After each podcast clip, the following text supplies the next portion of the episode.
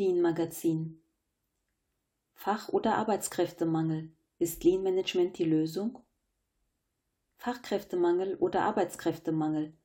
Ob und welcher Fall momentan in Deutschland mehr zutrifft, wird heftig diskutiert. Eins ist jedoch klar.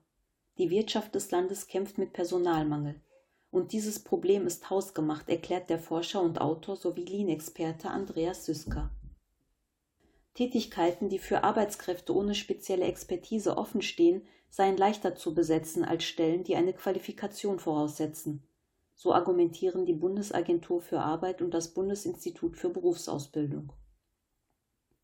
Ihre Perspektive basiert auf theoretischen Zahlen, während auf eine offene Stelle für Arbeitskräfte theoretisch sechs Arbeitslose oder Arbeitssuchende in Frage kommen, lege das Verhältnis bei Fachkräften bei nur etwa 1 zu 1. Gleichzeitig richten sich die gemeldeten offenen Stellen zu 78 Prozent an Fachkräfte. Von außen sei somit kein hoher Bedarf an Arbeitskräften zu sehen. Fachkräftemangel gegen Arbeitskräftemangel? Trotz der Zahlen der Arbeitsagentur sprechen Expertinnen im Bereich Wirtschaft sowohl über einen Fachkräftemangel als auch über einen Arbeitskräftemangel. Ob und warum welcher Mangel erlebt wird, ist nicht eindeutig. Man sucht vergeblich nach nachvollziehbaren Erklärungen. David Gutensohn, Redakteur bei der Zeit Online und Experte im Bereich Wirtschaft, bevorzugt in seinem Artikel Es fehlen nicht nur Fachkräfte eher den Begriff Personalmangel. Seines Erachtens bedarf es dem deutschen Arbeitsmarkt an Personal, egal ob gelernt oder ungelernt. Die niedrige Geburtenrate der letzten Jahrzehnte, die Boomer-Generation, die zunehmend in Rente geht, das sind die Gründe, weshalb zu wenig Personal die freien Stellen besetzen kann, erklärt der Autor. Die öffentliche Meinung ist polarisiert. Die Kommentatoren unter Gutensohns Meinung sind polarisiert. Die eine Gruppe teilt seine Grundansicht, dass der Personalmangel früher oder später alle Branchen betreffen wird, fokussieren sich jedoch auf mehr auf den Fachkräftemangel.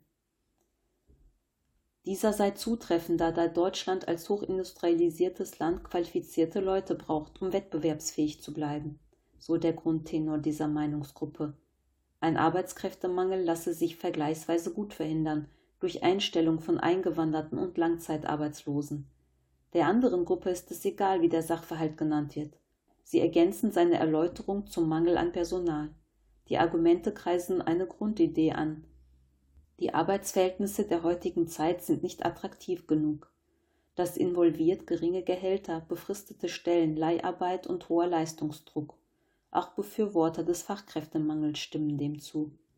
Bei der Vielfalt an Positionen hinsichtlich dieser Thematik ist die klare Haltung der Bundesagentur für Arbeit dass es keinen Arbeitskräftemangel gibt, doch sehr überraschend. Denn die meisten öffentlichen Institutionen bieten demnach nur Guides mit Lösungsansätzen für den Fachkräftemangel. Etwa die Fachkräftestrategie der Bundesregierung, die zum einen darauf setzt, Fachleute aus Inland, EU und Drittstaaten zu gewinnen. Weiterhin wollen sie Investitionen in Aus- und Weiterbildungen fördern und fordern und sich dafür einsetzen, dass Familie und Beruf für beide Geschlechter besser vereinbar werden schlechte Arbeitsbedingungen, das Personal flieht. Im Vergleich dazu bietet Andreas Süsker eine andere Perspektive an. Der Autor und Professor für Produktionsmanagement an der Hochschule Niederrhein merkt kritisch an, dass Nichtfachkräfte und Fachkräfte gleich wichtig sind, damit Prozesse innerhalb eines Unternehmens gut und vollständig ausgeführt werden. Für mich ist das deshalb unverständlich, mit welcher Geringschätzung viele auf vermeintlich einfache Tätigkeiten und die sie ausführenden Menschen schauen, führt Siska im strengen Ton aus und hebt hervor. Dies äußert sich in miserablen Arbeitsbedingungen und ebenso miserabler Bezahlung. Dass deswegen immer mehr Menschen diese Arbeitsbedingungen zu entkommen versuchen, wo immer sich die Gelegenheit hierzu bietet, kann ich nachvollziehen. Ineffiziente und ineffektive Prozesse beseitigen. Für den Forscher an der Hochschule Niederrhein ist es klar, die Arbeitsproduktivität erhöhen ist die optimale Lösungsstrategie. Er hält wenig von längeren Wochen- und Lebensarbeitszeiten, da dies die meisten Menschen nicht wollen oder können. Genauso wenig glaubt er daran, dass durch kürzere Arbeitswochen die Motivation so weit erhöht wird, dass der hierdurch erzielte Produktionsgewinn ausreichend sein wird. Stattdessen wünscht er, dass die gewohnte Arbeitszeit clever ausgeschöpft wird.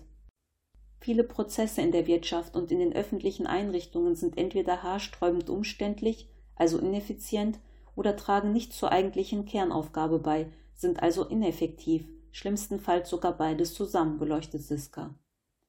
Als Beispiel nannte er in seinem LinkedIn-Artikel Lass die Menschen wieder arbeiten unnötige bürokratische Prozesse, die man viel intelligenter und effizienter gestalten könnte, statt Menschen zu entlassen, um sie später wieder einzustellen, wenn die Auftragslage es hergibt.